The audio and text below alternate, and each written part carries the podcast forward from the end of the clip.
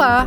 Sejam bem-vindos e bem-vindas a mais um episódio do Vice Food, um podcast sobre comida e sustentabilidade, gastronomia e consciência socioambiental. E por falar em consciência socioambiental, a pergunta que eu faço a vocês é: dá para ter uma empresa, um negócio, uma marca, seja lá o que for, pautada por consciência socioambiental? E se, e se der, dá para ter lucro com isso? Existe um outro modelo de negócio que não seja este que está em vigor e está levando o nosso planetinha à beira do abismo? Dá para a gente ter é, empresas, dá para a gente ter outros modelos mais sustentáveis e sustentáveis com aquele jeito de falar que não é o sustentável do mercado, é o sustentável que dê para a gente continuar vivendo aqui por mais centenas, centenas e centenas de anos sem esgotar os recursos naturais. Essa questão ela é muito importante, principalmente hoje em dia, com o aumento da temperatura global, com tudo aquilo para quem está acostumado com o Vice Food, que a gente comenta e sempre traz especialistas. Ainda mais na cadeia de produção de alimentos, né? Como é, produzir alimentos de uma forma até regenerativa e escalonar isso, não ser um pequenino produtor artesanal, mas poder ter impacto escalonando. Dá para fazer isso? É, para falar um pouco sobre o fato de que dá para fazer isso, spoiler, é, o nosso convidado é o Estevan Sartorelli. Muito obrigado, Estevan. Olá, Aileen, prazer estar contigo e com todos os que nos ouvem. O Estevam, para quem não conhece, é CEO e, e cofundador da Dengo. A Dengo, ela é uma marca que foi lançada, uma marca a princípio só de chocolate, mas acho que hoje já estão falando de chocolate e café, né? É, e algumas cositas mais. E viu? algumas cositas mais. Ela foi lançada em 2017 com uh, para ser um negócio de impacto social. Desde o começo, a, a, ideia era criar uma marca de chocolate, café e outras cositas, mas com impacto social. É, hoje a Dengo tem mais de 30 lojas, ela tem uma rede de mais de 140 produtores de cacau no sul da Bahia, paga muito acima do preço de commodity do cacau. É, ensina técnicas sustentáveis para os produtores, treina, é, estimula a agrofloresta e tudo isso com uma marca que está crescendo ano a ano e tendo mais é, presenças de mercado. A primeira coisa que eu queria te perguntar, Estevam, é, na verdade, que você contasse um pouco. É, para quem não conhece a Dengo, como que a Dengo foi gestada? Assim, a gente no almoço você me contou um pouco como o seu sócio, né, e, o Guilherme Leal, que é ex-executivo da Natura, que é o fundador da Natura. Então você e ele são sócios na Dengo. Como que é a, o incômodo dele, se, o incômodo dele com não não estar é, presente ali, né, na, no, no, entorno da, da, da, fazenda que ele comprou no sul da Bahia, se tornou a Dengo. Legal. Vamos lá. A incursão de Guilherme começou na região aí dos 2005, né? Ele chega na região e, e em poucos meses estando ali e como um, um líder empresarial que sempre se preocupou com o entorno, né? uhum é, Guilherme procurou conhecer a, as condições da, do entorno da propriedade que havia adquirido ali. A dificuldade das condições ambientais, a qualidade do, da água do rio, a escola rural e, e, e a constatação de uma região que é um dos piores IDHs do Brasil, é, uma nota de DEB ainda muito baixa, uma das regiões brasileiras de pior ambiente para desenvolvimento de negócios. Uhum. E Guilherme constituiu ali um pouco mais o Instituto Arapiaú, que o seu primeiro programa social foi um projeto batizado de Programa Bahia, e o objetivo do Programa Bahia era, e ainda o é, porque esse programa existe, tá. é gerar um projeto de desenvolvimento territorial sustentável é, na região sul Bahia. E quando aprofundaram alguns entendimentos, eles entenderam que um resgate da cadeia cacaueira seria fun fundamental para uma retomada da, do desenvolvimento regional.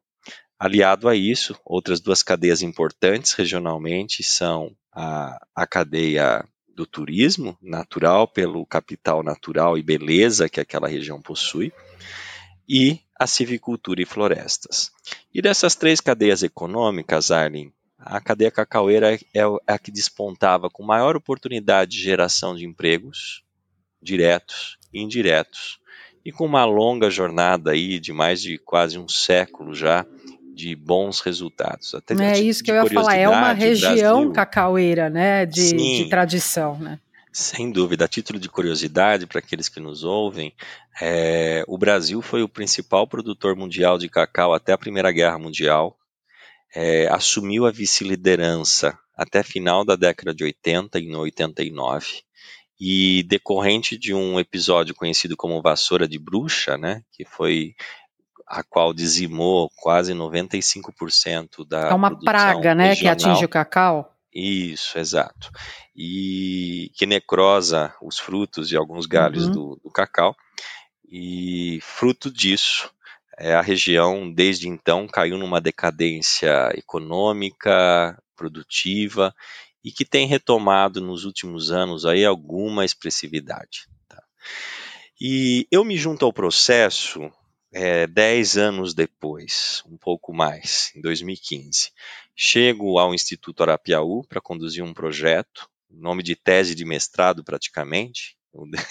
Ele levava nome? como nome Análise Setorial da Cadeia Cacau Chocolate no sul da Bahia. Nossa, parece uma tese de doutorado mesmo, né?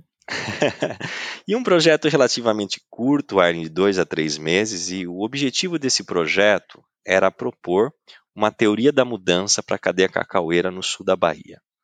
E mapeamos ali nesse projeto algumas iniciativas, que algumas delas é, vieram a se tornar realidade e outras não.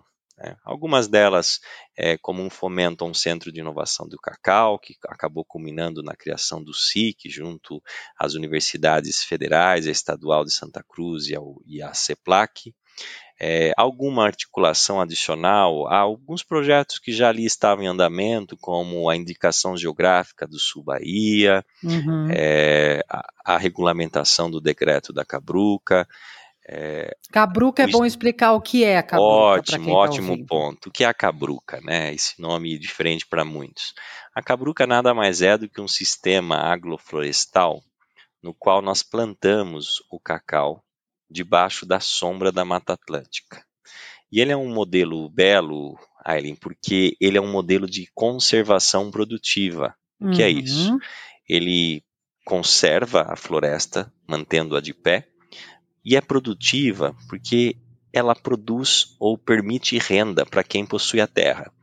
Lógico, nós somos totalmente contra qualquer prática de desmatamento, mas nós sabemos também da dificuldade, às vezes, de um pequeno produtor que possui uma área de reserva, uma área de floresta, e não poder, de alguma forma, usufruir de geração de renda daquilo. Ainda mais quando não tem treinamento, não tem a, a, a qualificação, né, para entender que dá para fazer as duas coisas, né, dá para preservar e ter renda da mesma terra, né. Exatamente. E retornando à teoria da mudança, que foi a provocação desse projeto, é, nós constatamos ali, depois de alguns estudos e aprofundamentos, a oportunidade de viabilizar um negócio de impacto social, no qual ele aproximava consumidores de produtores, remunerando melhor o produtor de cacau, e eu já explico por que isso é importante, não é uma questão uhum. de luxo ou de, de mero, mera caridade, tá? E oferecendo ao consumidor final também um chocolate mais saudável, que leva menos açúcar, mais cacau, nada de gordura hidrogenada, que é na família dos que nós conhecemos aqui, alguns outros não, como chocolates bean to bars, ou chocolates do grão a barra, a e barra. tem algumas derivações já hoje, temos o treat to bar, treat to bar é. e outras tantas. Mas o importante, seja a sua nomenclatura, é, é que a rastreabilidade, é um né? tem dois elementos importantes um chocolate bean to bar.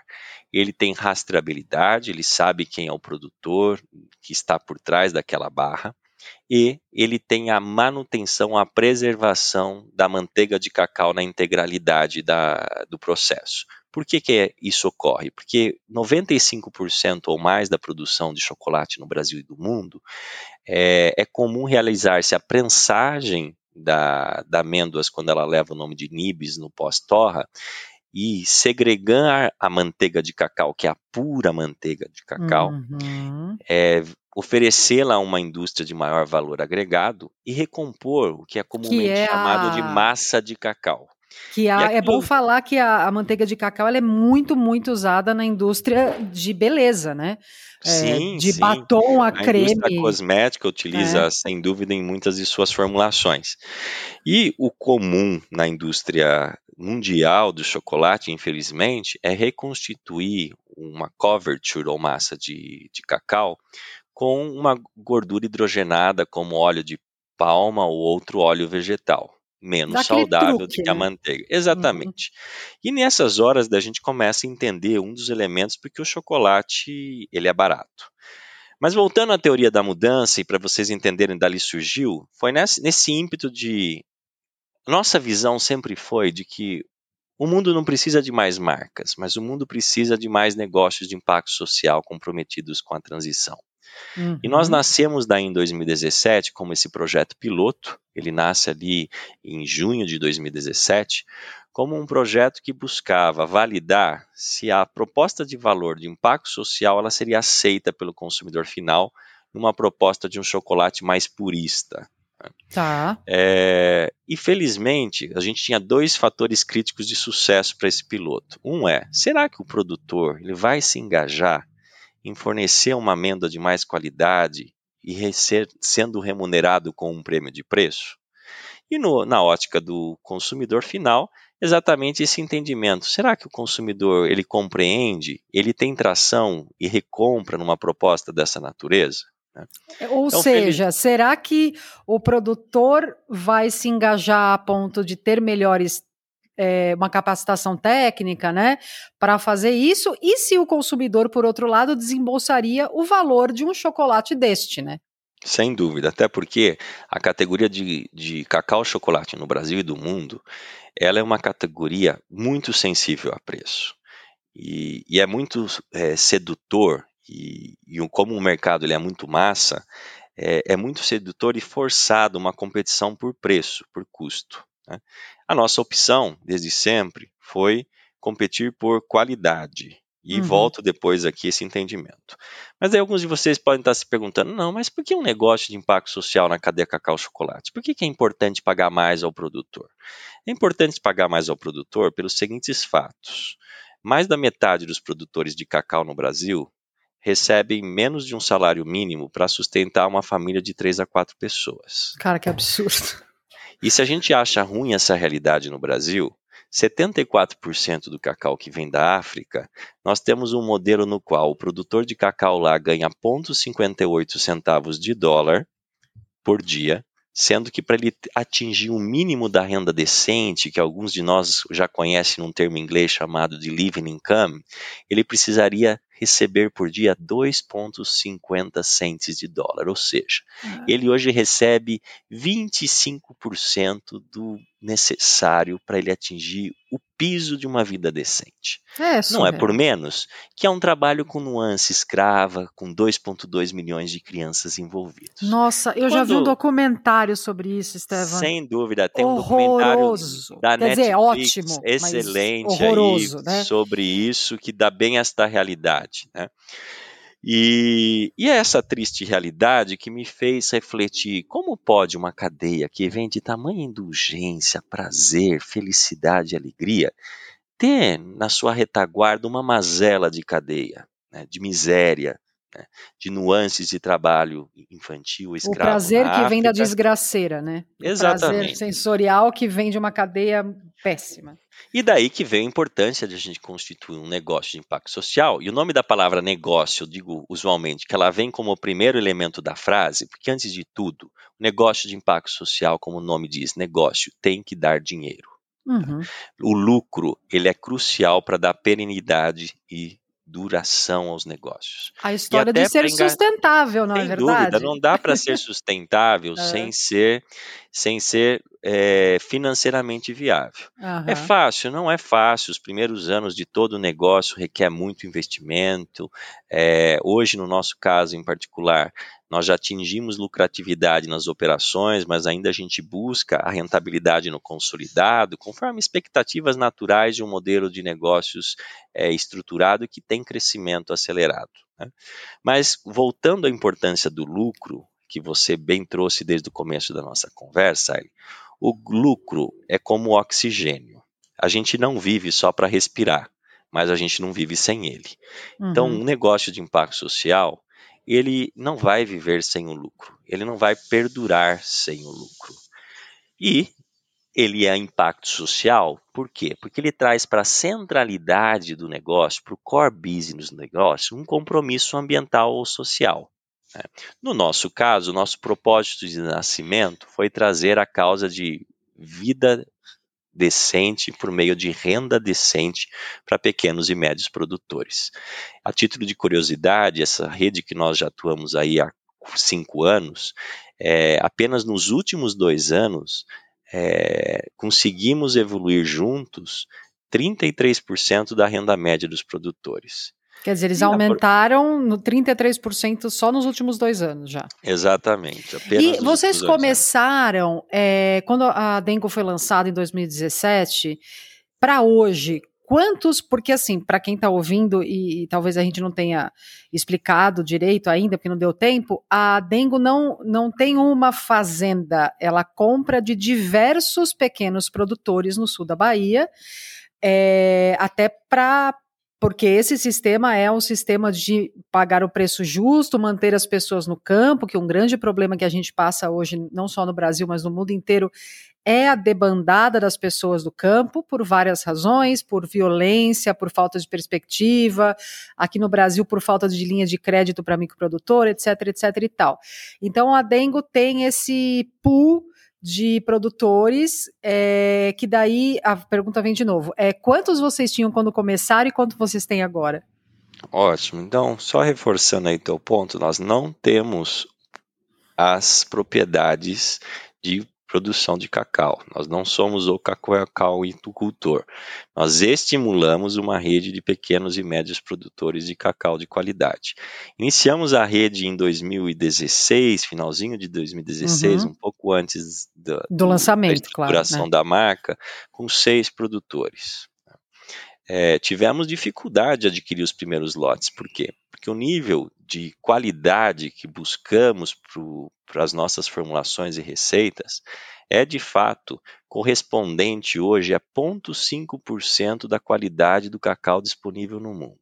Né? O tal cacau então, commodity. exato. O que a gente usualmente diz é: nem nós fazemos caridade para o produtor, nem o contrário. O que nós fazemos é nós remuneramos melhor o produtor de cacau, e a propósito, quem o faz é o consumidor. Né? A escolha do consumidor, quando ele escolhe comprar um dengo, ele está permitindo que o produtor receba mais pelo cacau que ele fornece. Uhum. E essa é a devolução que ele faz. Ele oferece daí a nós um cacau da altíssima qualidade, que nos permite não fazer uso de alguns subterfúgios, como aromatizantes desnecessários, uma Opa, torra tá elevada para eliminar os off-notes que o cacau de média ou baixa qualidade possui, apresentando uma solução mais clean label, mais purista e que leva poucos ingredientes, mas ingredientes de altíssima qualidade, combinados a um processo de manufatura que bebe da tecnologia do, do world class, da classe mundial. Tá. É, deixa eu te perguntar uma coisa. Como funciona quando a gente estava conversando antes da, antes da gravação, você me falou que assim a remuneração extra para o produtor tem o um preço padrão e daí de acordo com a qualidade do cacau que ele entrega, eles têm é, é, esse cacau vale mais, vocês pagam mais, né? São duas perguntas numa só. Como funciona isso, né? Como é essa avaliação? E a segunda é se a Dengo, como marca, ela tem algum tipo de capacitação técnica para ajudar esse produtor a melhorar a qualidade do cacau que ele está que ele tá entregando para vocês. Legal.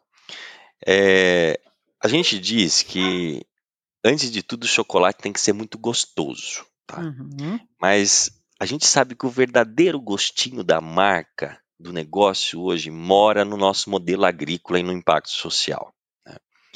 E o que, que a gente procura fazer, e foi de fato um processo de amadurecimento ao longo dos primeiros dois anos, principalmente, entendendo boas práticas e combinações, e que nos levou a ter, creio eu e nós hoje no negócio, um modelo agrícola bastante sucedido. E ele é pautado, Arlen, por alguns princípios. O primeiro deles é que nós não temos exclusividade com os produtores. O que a gente Bom. diz é que a voz final é do produtor. Ele oferece o cacau e vende o cacau se ele quiser. A gente não acredita num modelo de dependência. A gente acredita num modelo de interdependência. É, porque se não, se fosse um outro modelo, é, uma outra empresa e tivesse esse contrato de exclusividade, o produtor fica preso. Você fala, vou pagar X, ele não tem nem como é, negociar isso, porque ou ele vende para você ou ele vende para você, né? Total. Eu, eu certa vez ouvi uma frase que disse: ser produtor é uma das coisas mais difíceis, porque ele não tem escolha. Quando ele produz commodity, ele não escolhe o preço. É. Ele não escolhe se vai chover ou não. então ele fica refém de um produto ao qual ele tem pouca margem de manobra. Né? O segundo elemento que a gente traz, além de não exclusividade, um modelo de interdependência, é o que a gente diz é que nós não somos traders. O que, que a gente quer dizer com isso? Nós não fazemos movimentos especulativos de compra e venda de cacau em momentos de baixa, porque isso seria até contraproducente a um negócio de impacto que pretende remunerar melhor e pagar mais ao produtor. Sem dúvida. E o terceiro princípio por trás é que a gente gera uma previsibilidade de demanda. Então a gente fornece anualmente a ele uma intenção de compra. E esses três princípios coordenados fazem com que a roda do modelo agrícola de fato gire. E como que é o, o passo a passo, basicamente? Basicamente é o seguinte: o produtor quer fornecer um cacau de qualidade, inicialmente ele recebe uma visita de um técnico agrícola da nossa rede de produtores. Ah, tá.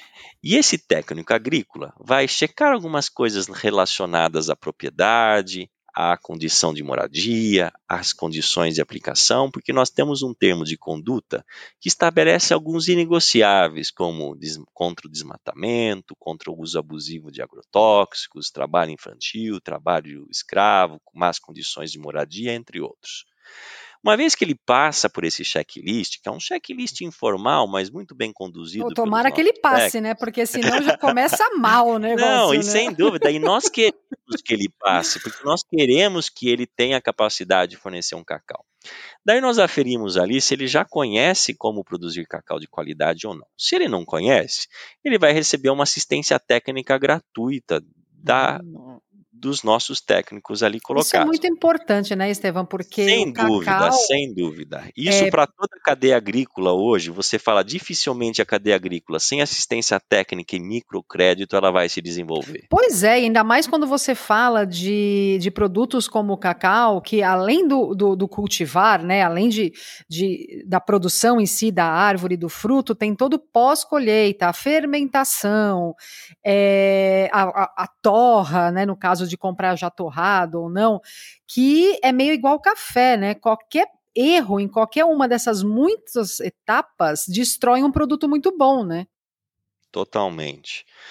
E uma vez que ele consegue produzir o primeiro lote de qualidade, Arne, nós encaminhamos essa amostra desse lote para o Centro de Inovação de Cacau, que é um laboratório na região ao qual é, eu brinco que é quase que um hemograma daquele lote de cacau. E sai um relatório com algumas características sensoriais observadas naquela pequena amostra de cacau. E temos um modelo de remuneração bastante transparente, seja ele o pequeno, familiar, de assentamento, médio ou grande produtor, em que, a depender dos critérios de qualidade combinados que essa amostra ou esse lote de cacau apresenta, ele vai ter um percentual de prêmio de preço que é pago sobre o preço do cacau em bolsa de valores de Nova York, uma vez que o cacau é uma commodity é, negociada nesta uhum, bolsa. Uhum. E, e, que, e quanto que o produtor recebe mais? Isso pode variar de 70% a 160% acima de bolsa de valores. Isso é um principal mecanismo de transferência de riqueza e geração de negócio para que a gente possa permanecer o homem no campo, mas com decência. Claro. Até porque, se for para levar uma vida miserável, é melhor não preservar o homem no campo. Né?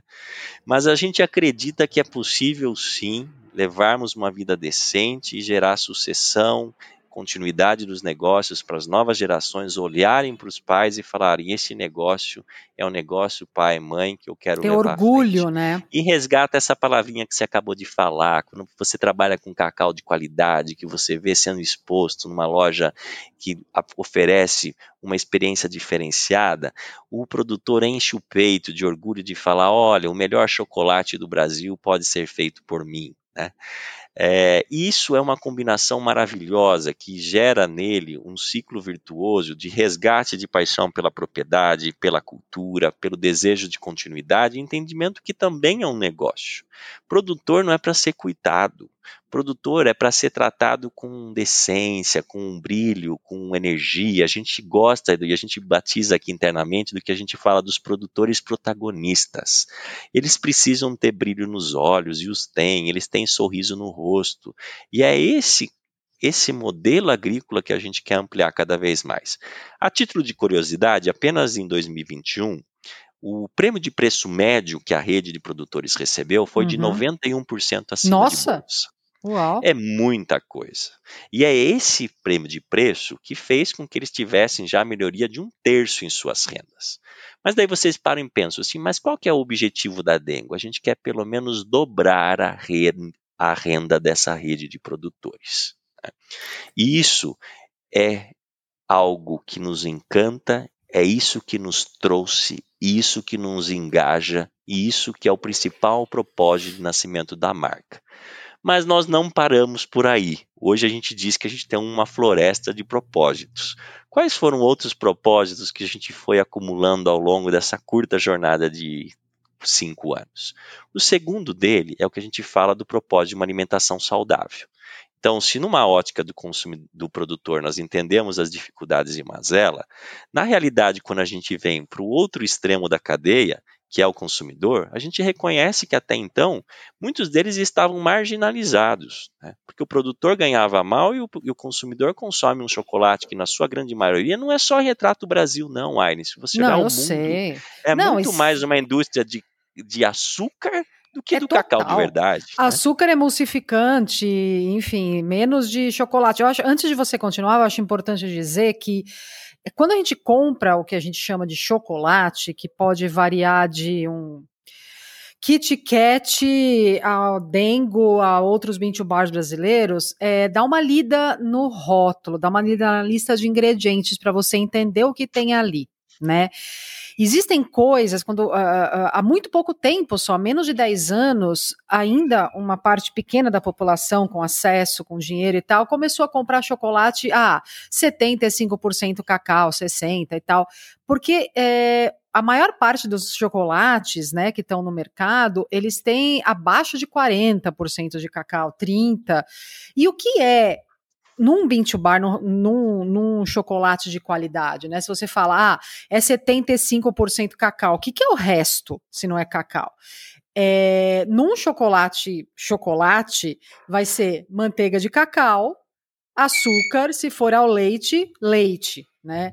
Se você olhar o que é o, os outros ingredientes de um, de um chocolate industrial, você vai entender por que, que não existe escrito a porcentagem de cacau, porque é ínfima. Né? Eu acho bom falar isso para entender também a diferença. Ah, por exemplo, eu compro um, sei lá, uma barra no supermercado custa cinco reais, uma, uma barra 20 bar boa brasileira custa 20, 20 e pouco.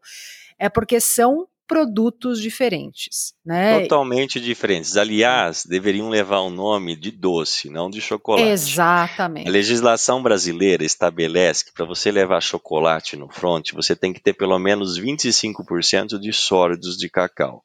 Só que esse 25% de sólidos de cacau, como nós já falamos aqui, ele precisa deduzir o percentual de gordura hidrogenada que está incluso ali.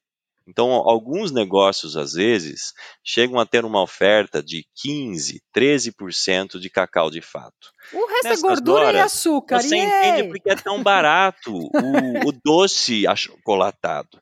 E não tem milagre. Hoje, o que usualmente digo é: o chocolate barato, alguém está pagando o preço. Em Se não tudo, é a sua né, saúde, Na é roupa em tudo, barato, toda a cadeia, é, toda a cadeia. E é lógico, gente, a gente sabe que a gente vive um momento de ambiente inflacionário, que a gente piora os custos das coisas sem a gente incorporar as externalidades, os impactos que ela causa. Sem dúvida, nós somos consumidores todos nós. Se perguntar, a gente não gostaria de consumir mais barato? Todo ser humano pleno de consciência diria que sim. Né? Mas nós não podemos é, exagerar a compreensão do barato a todo custo, que é. leva a gente a expropriar famílias, cadeias produtivas, de levarem uma vida decente, de a gente criar uma sociedade que cresce a taxa de obesidade porque consome um nível de açúcar que é medonhamente alto, né? Gordura trans, enfim. Gordura hidrogenada é. e, outros tantos. Você sabe que certa vez, um, um, um, um, cliente me perguntou: ah, eu achava que baunilha ou vanilina era a composição básica de qualquer chocolate. Imagina! E a verdade, imagina, né? Mas assim, quando eu expliquei para ele, não, aromatizantes são usados para mascarar as off notes, cacau as ruim. más notas do cacau ruim, né? Ele ficou pasmo, quase caiu de costas. Né? Gente, né? eu acho bom a gente falar uma coisa muito claramente aqui, ó. Café torrado demais. Chocolate com baunilha. Tudo isso é para padronizar e deixar palatável matérias-primas ruins. Porque quando o cacau é bom de verdade, você não precisa soterrar o sabor dele numa baunilha e geralmente numa essência sintética de baunilha. Isso, e... ao menos fosse uma boa baunilha brasileira, é, que as boas é. bean bars utilizam hoje, que fica maravilhoso. Mas isso é para ampliar as virtudes e não para mascarar os defeitos, né? É, exatamente. Quando você usa uma boa baunilha, você está agregando algo muito bom no seu chocolate. Mas para que, que você vai agregar algo bom no chocolate ruim? Você já põe outra coisa ruim, vamos lá, né? Sem dúvida, Arlen. E, e vou aproveitar até para fazer o jabá, sabe? Consuma Faz. chocolates Bintu Bars. O que são chocolates Bintu Bars? São esses chocolates que não levam nada de gordura hidrogenada, têm uma formulação simplista, são mais saudáveis, fazem melhor para a saúde. E o cacau, ele é um super alimento. Ele é rico em flavonoides, ele possui teobromina, que é a cafeína do cacau, como um bom estimulante. A manteiga de, de, de cacau é uma manteiga pura e saudável. É, ele estudos já comprovados por diferentes instituições internacionais mostram que o consumo de cacau como níbios, por exemplo, que são os pedacinhos torrados exato, da amêndoa, né? Que são os pequenitos pedaços da amêndoa ali torrada e quebrada, é, e o cacau é feito de, de tais, dos tais nibs, né? uhum. né? Eles, olha que pasmem, ele reduz a pressão arterial, reduz o colesterol ruim, o LDL. É, a gente nunca ia imaginar que um produto desse. E um estudo recente, até saído essa semana, mostra que o cacau e o chocolate ajudam nas composições neurais, ou seja, faz bem para o cérebro, entre É, outros. quando a gente fala de alimentos íntegros, né, é porque tem os, os, vieses, né, dessas pesquisas que daí fala, ah, chocolate faz bem para o coração, daí você vai lá e come o chocolate soterrado em lecitina de soja e gordura hidrogenada. Não é exatamente esse chocolate que faz bem para o coração. É, a ideia é, eu sempre falo isso, ah, mas é muito caro. Óbvio que a gente não, não estou, estou falando aqui para pessoas com poder de compra. Eu sei que o momento brasileiro é super difícil, a gente tem milhões de pessoas passando fome, mas assim, se você está ouvindo, tem dinheiro, é, tem poder de compra e gosta de chocolate, em vez de comprar muitos chocolates ruins para comer todos os dias, consuma menos coisas melhores. Eu acho que esse é um mantra para qualquer coisa na vida, né? Palavra-chave. É, em vez de dúvida. comprar muitas roupas ruins que certamente são feitas com trabalho praticamente escravo no Sudeste Asiático, por isso que chega barata, compra menos peças de roupas feitas no Brasil, com uma cadeia mais sensata. O consumismo tem que ser muito pensado quando a gente fala que as coisas são caras. Né? Cara se Concordo eu comprar um contigo. monte, mas e se eu consumir menos? Né? Que é o terceiro propósito que a gente adicionou depois da renda decente do produtor e alimentação saudável é exatamente essa consciência do consumo, o consumo consciente. O que nós dizemos é: consuma melhor, se necessário, menos. Leve aquilo que de fato você vai consumir um dos apelos nossos é mais sabor, menos embalagem. Uhum. A gente fomenta o consumo a granel em nossas operações, porque quando você consome a granel, você faz bem para o planeta, porque o melhor resíduo é aquele que não é gerado, e você Exato. faz bem para o seu bolso, porque você paga menos no reais por quilo na versão a granel. Nós também defendemos ali a questão da redução do plástico, por exemplo. Nós temos insanamente trabalhado para reduzir plásticos. Apenas no último ano a gente atendeu 86% de embalagens livres de plástico. Esse ano, com muito esforço, nós vamos atingir aí, se possível, os 94%. E queremos, tão logo possível, é, não termos plástico em nossas embalagens. É, Isso é um efeito que isso é endêmico. Quando você começa a comportar com uma visão de um consumo mais consciente, isso não é só válido pelo chocolate, como você falou, Aileen. Você leva isso para todos os outros claro. aspectos da gastronomia, do consumo, seja moda, seja é, é, viagens. Você começa a entender que o novo luxo é a simplicidade, é o simples, é a qualidade, é, é a qualidade é. naquilo que realmente importa. Não é na ostentação, no excesso, no rococó. Não poderia concordar mais. É, Estevam, uma coisa que eu queria trazer, um ponto também que eu queria trazer, é a importância eu falei isso para você no almoço, né? Eu falei que eu acho que empresas, eh, em qualquer lugar do mundo, principalmente as alimentícias e especialmente no Brasil, deveriam ter vergonha de, de não ter seus modelos baseados em questões sociais e ambientais porque a gente está aqui já num período em que os cientistas estão começando a ficar desesperados, porque a gente não para o aquecimento global, a gente não muda nosso modo de produzir e de, de viver, e, tá, e o negócio está um caos, né? Vamos falar sério, o negócio está um caos. É, e a gente tem nesta toada do aquecimento global um grande problema na produção de alimentos, porque os lugares que, é, muito em breve, os lugares em que tradicionalmente há séculos se produzia determinado item vão ficar quentes demais para aquele item. E no cacau específico, o cacau é um produto tropical. Uhum.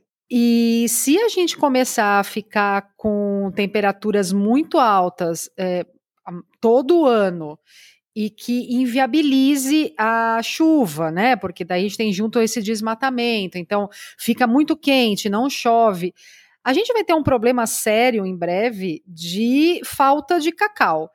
E, e esse modelo que a Dengo é, estimula, que é o da agrofloresta, eu acho que é uma das coisas mais eficazes para combater aquecimento global é não só manter o verde em pé, como agregar valor econômico para as pessoas quererem manter este verde em pé, né? Uhum, sem dúvida. Até recentemente eu vi uma frase que talvez alguns dos que nos ouvem já ouviram, que é plante árvores e colha água. Né? quanto isso. mais diverso, quanto mais natureza, mais resiliente é o sistema. Né? É, há poucos anos, em 2016, nós tivemos uma seca acentuada na região sul-bahia, que alguns estudiosos é, da cadeia falavam se uma recorrência disso num período de dois ou três anos, praticamente a gente dizimaria a cultura de cacau na região. Ó, oh, que beleza. E com o aquecimento global que a gente tem enfrentado, os nossos amigos europeus estão sentindo bem oh, isso nesse então. ano, né? É, e podemos ser nós nesse próximo verão, porque não? Seremos, né? seremos.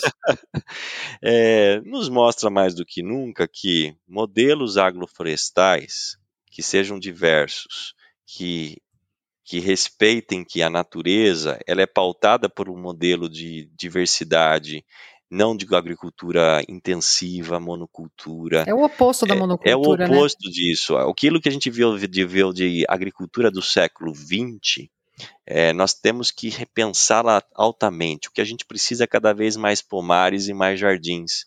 Isso não vai só transformar o nosso planeta num lugar mais bonito, mas a gente vai transformar ele num planeta mais resiliente e saudável. Né? E, e, os modelos agroflorestais, consorciando cacau e outras tantas frutas brasileiras, ou árvores arbóreas que podem servir para a indústria modeleira e outros, eles despontam o Brasil como uma das grandes potências para esse século. Recentemente eu vi uma notícia que só a, a, a economia de carbono o que isso vai derramar de contribuições para o Brasil como uma potência agrícola nos próximos anos, vai poder contribuir com mais de 1% do PIB nacional. É, já sabemos isso, o Brasil é uma grande potência agrícola e ela pode ser protagonista não só numa agricultura, mas numa agricultura sustentável regenerativa. É, na verdade, Estevam, a gente só vai continuar, enfim, eu não gosto de, de usar essa potência agrícola, que a gente é produtor de commodity, destruindo tudo que a gente tem para ser potência de outras coisas, mas assim, a gente só vai continuar produzindo tanta comida se a gente mudar muito rápido o modelo, né? Porque senão a gente vai secar os biomas, não vai Sim, ter mais evapotranspiração. De desertificação, Exato. o empilhamento Exato. que a gente está sofrendo no solo, sem dúvida é gigante. Mas isso é mais um dos motivos que é o convite de que ainda estamos a tempo por modelos agroflorestais que regeneram e muito rapidamente. Uhum. A natureza nos apresenta que ela tem uma capacidade de se renovar e reciclar tamanha e muito rápida. Né?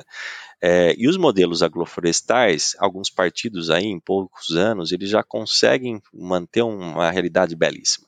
Recentemente, é, Arapiaú, Dengo e WRI publicaram em conjunto um, um, estudo que mostra que um hectare de cabruca, que é esse sistema agroflorestal que nós adotamos em, em larga escala ali no sul da Bahia, ele sequestra por ano o dobro ou mais, no caso da região ali, do que um, uma atividade de cultura, monocultura ou pleno sol. Imagino, né?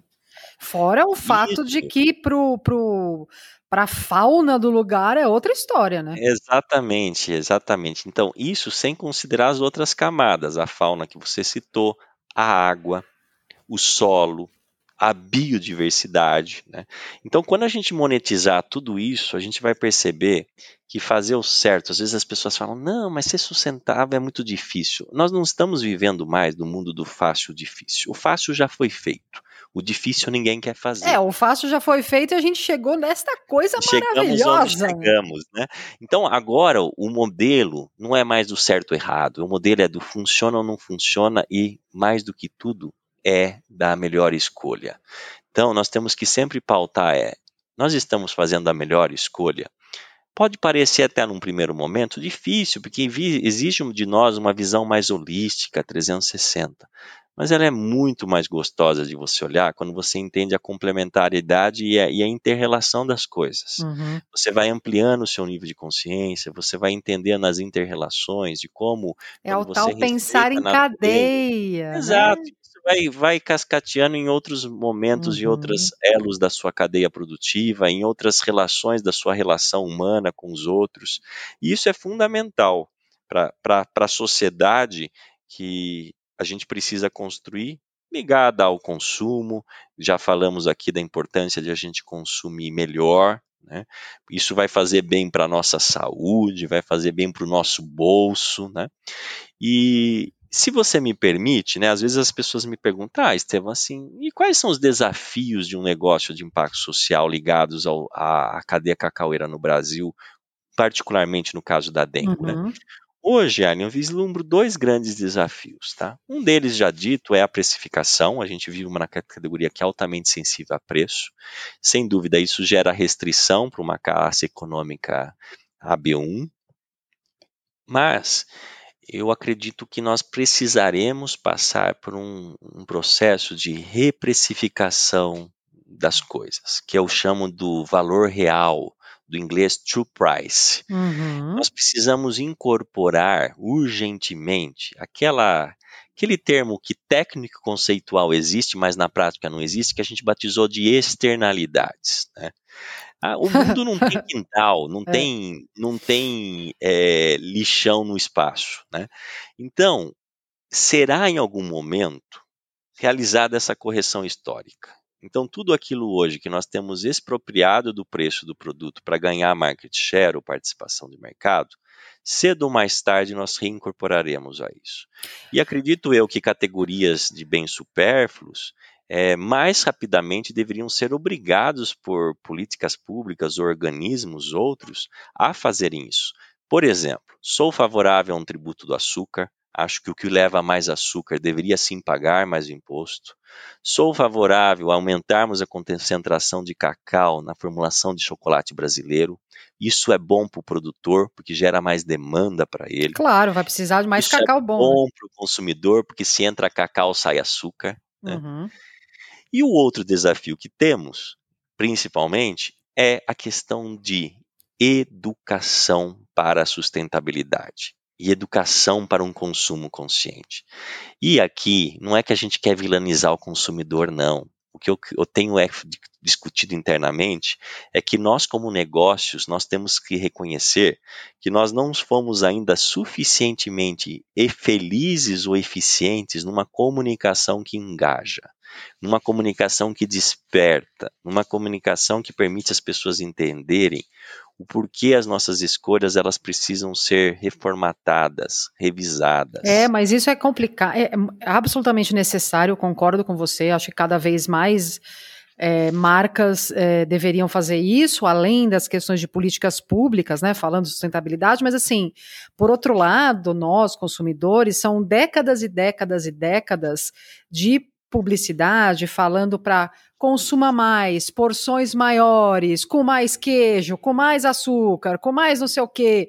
Então, é muito difícil a gente fazer esse, essa passagem do consuma muito cada vez mais para o opa, consuma menos e melhor. Né? É, a gente foi uhum. educado proposto até agora. Pela abundância, né? Exatamente. E esse modelo muito pautado pela filosofia americana de consumo. É, mas nós não queremos ser, esperamos nós, né, a sociedade americana no que tange hoje as taxas de complicações na saúde, né, a obesidade mórbida que conquista é, avalaçadamente uma parcela da, da é. população americana. Então ainda a gente tem tempo, não que o americano não tenha, mas vamos evitar que a gente precisa pagar o mesmo preço que outras outras nações hoje têm pagas por escolhas equivocadas, né? E essa ampliação de consciência que vem por meio de um, de um de educação. E, e, no Brasil que a gente vive, não precisamos aqui chover no molhado, se a gente tem dificuldades ainda com taxas de analfabetismo funcionar, é. funcional, quiçá a pessoa ter compreensão às vezes do que é carbono neutro, do que é gordura hidrogenada. Ah, não, não, não existe. Então, é exigir muito. E não estou colocando aqui como crítica do consumidor, não é. Não, não, Isso é uma falha sistêmica de nós, Sim. como sociedade, não termos viabilizado a educação para tanto. E as organizações, os negócios de hoje, eles precisam então assumir esse protagonismo e terem um ativismo do bem.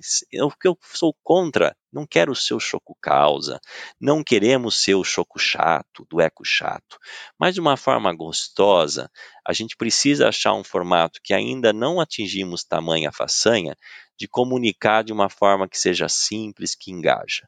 Temos feito alguns esforços, alguns sucedidos, outros não. Porque a verdade é, no momento do consumo, as pessoas elas não são tomadas plenamente pela razão. Não. As pessoas consomem o que elas sentem, né?